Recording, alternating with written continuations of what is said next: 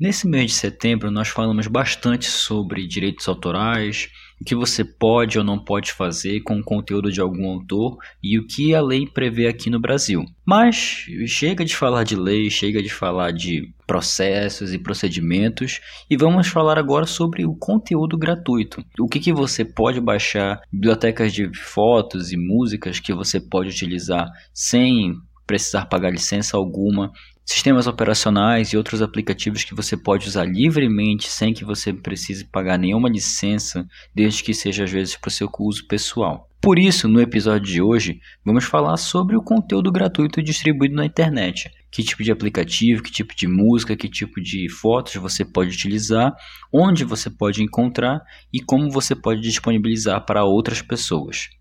Posso entrar no seu smartphone?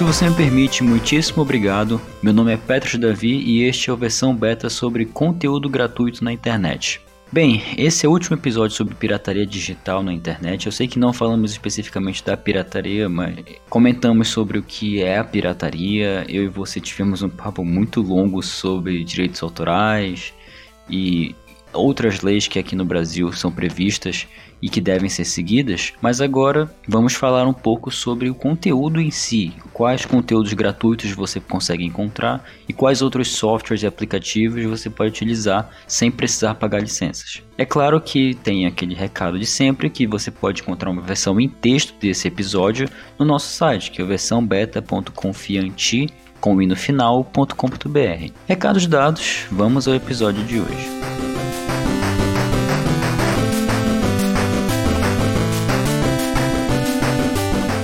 Bom, vamos lá. Conteúdo gratuito na internet. A pirataria aqui no Brasil ainda é algo muito vigente, como eu mencionei no episódio anterior.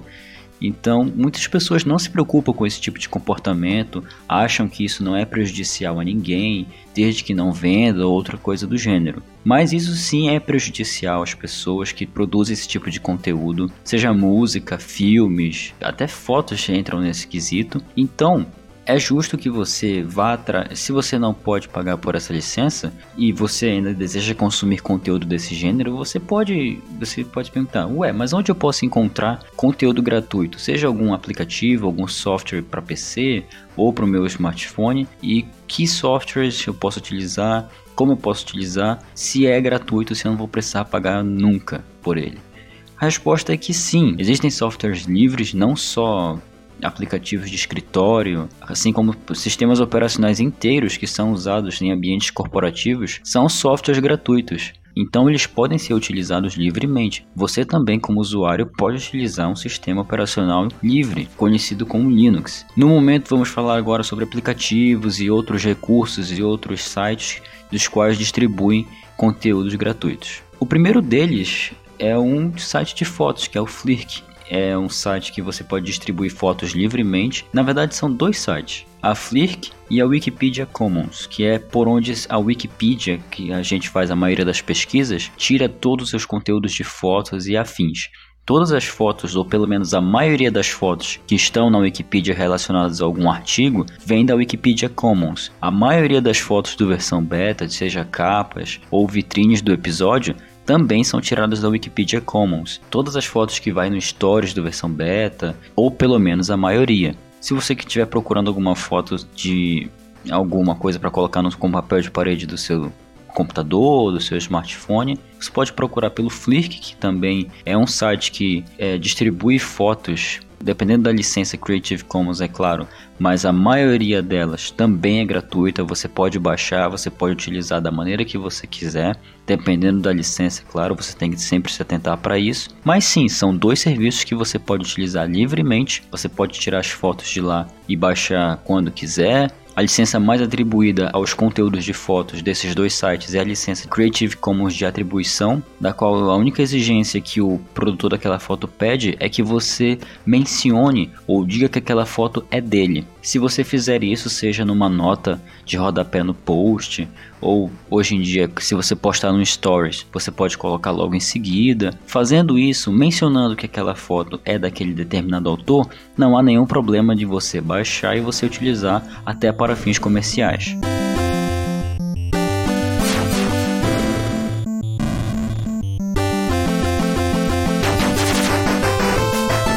Indo agora para um lado mais corporativo, vou comentar agora sobre aplicativos de escritório que a grande massa de pessoas, muitas empresas utilizam o pacote Office, que não é gratuito.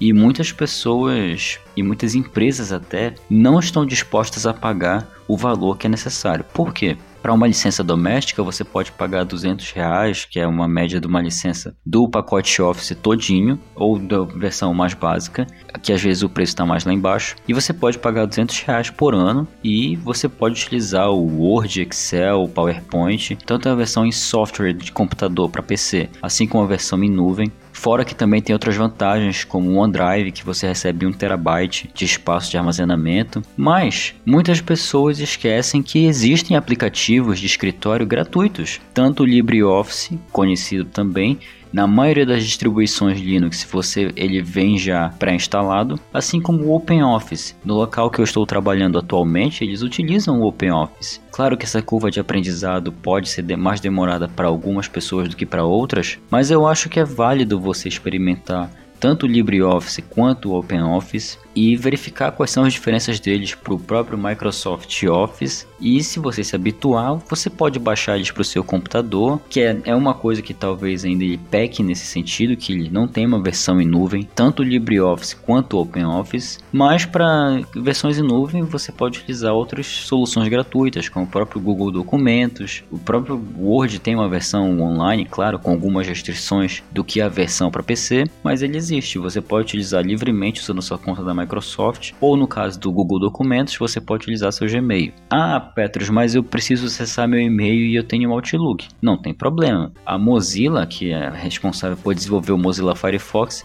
desenvolveu o Thunderbird, que é um aplicativo para você, é um aplicativo cliente de e-mail. Ele faz as mesmas funções do Outlook, algumas versões mais atuais têm até a mesma tem uma interface muito parecida com a do Outlook, justamente para que essa curva de aprendizado não seja tão grande para que você não leve tanto tempo para você se habituar a esse novo aplicativo, então você pode utilizar uma combinação. Você pode utilizar o LibreOffice junto com o Thunderbird, ou você pode utilizar o OpenOffice junto com o Thunderbird, que vai ser uma combinação perfeita. Você vai ter um pacote de aplicativos para escritório completo. Tanto o OpenOffice quanto o LibreOffice oferecem soluções de para digitar textos, para você fazer planilhas, para você fazer apresentações, tanto para fazer também bancos de dados, para você brincar um pouquinho, caso você seja da área de banco de dados, e o Thunderbird que você pode utilizar para ver seus e-mails. Não precisa ficar acessando o navegador para acessar seu Gmail, outros e-mails corporativos, caso você tenha. Você pode configurar tranquilamente pelo seu Thunderbird que ele vai acessar sem problemas.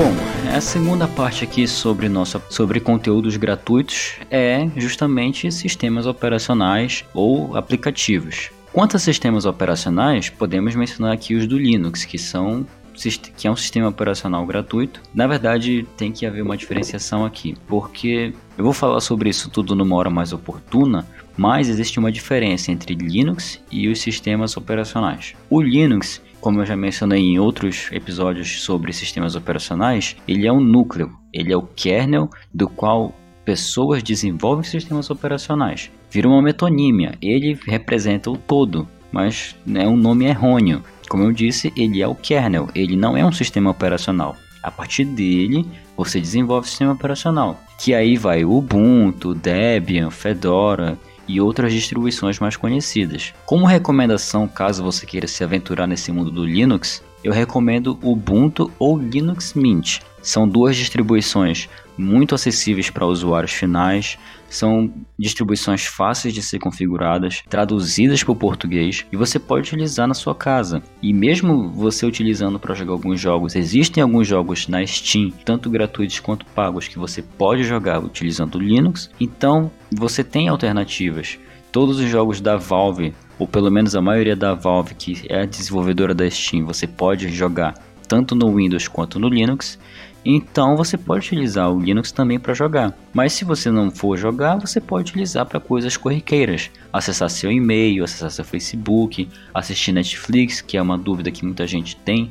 Se dá para assistir Netflix ou não? Sim, você pode assistir Netflix utilizando o Linux tranquilamente. Se bem que eu acho que não tem tantas pessoas que fazem isso, que com a quantidade de smart TVs que tem hoje em dia, você simplesmente sincroniza com a sua TV e pronto, você já está assistindo. Mas se não é o seu caso, de você não ter uma smart TV e precisar do seu notebook ou do seu PC para assistir Netflix, você pode utilizar o Linux tranquilamente. Você vai ter uma vantagem em relação aos outros também em relação a vírus. Até pelo desconhecimento que o Linux tem, mesmo em 2019, muitas pessoas já estão conhecendo, mas a grande parte das pessoas não conhece. Muitas pessoas pensam que só tem o Windows e pronto, acabou. Não tem mais nada. E não é bem assim que funciona. Se você se aventurar no Linux, você vai ver que é um sistema muito interessante de se usar e dependendo de como está o estado da sua máquina, pode até rejuvenescer ela e tornar mais rápida. É sempre bom se atentar a isso. Então, fica aqui minha recomendação se você quiser se aventurar no Linux, Ubuntu ou Linux Mint.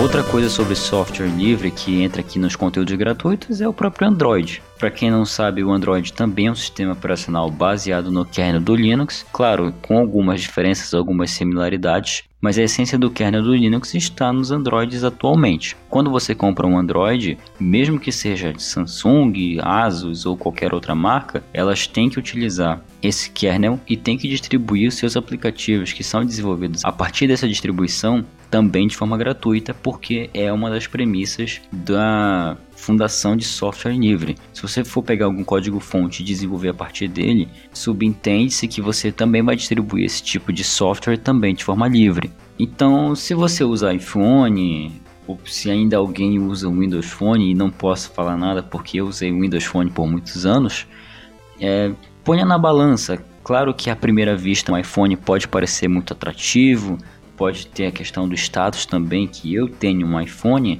é sempre bom você colocar na balança as vantagens e desvantagens, coisa que poucas pessoas fazem de fato. Geralmente as pessoas compram pensando no preço ou pensando na questão de status, ao invés de comprarem coisas, é comprar dispositivos é baseado no que eles podem fornecer de solução para aquela pessoa. Tá aí nosso representante nos smartphones, Android, firme e forte, a base de desenvolvedores do Android cresceu bastante, muita gente desenvolve para ele. Você também, você pode desenvolver aplicativos para o seu próprio celular, ou você também pode desenvolver ROMs personalizadas a partir das ROMs que você utiliza. Vou fazer aqui um exemplo da Xiaomi, que pegou uma equipe de ROM da antiga Cyanogen, pegou para fazer o seu sistema operacional e é um dos Androids mais limpos que tem no mercado. E muita gente fala que tem o meme dos, dos Xiaomeiros, da galera que evangeliza as pessoas que não têm Xiaomi, mas é uma verdade. Eu, quando comprei esse meu Xiaomi, eu fiquei estarrecido com o desempenho que ele proporcionou, com a qualidade de uso do Android que ele proporcionou para mim, e eu já tenho ele há um ano e não me arrependo. Provavelmente vou usar ele por mais dois, três anos. Se ainda sair atualizações para ele, posso ficar usando indefinidamente, claro, até ele quebrar. Mas até o presente momento ele está bem, está inteiro e me atendendo com muita propriedade você pode considerar comprar. E detalhe, são celulares baratos. Antes de você sair para comprar um iPhone só para parecer que tem um iPhone, considere comprar um Xiaomi. É uma solução mais barata, vai te atender tão bem quanto um iPhone atenderia, não vai te restringir a ter tudo da Apple, como geralmente os dispositivos da Apple fazem. Só você só tem a ganhar nesse tipo de transação.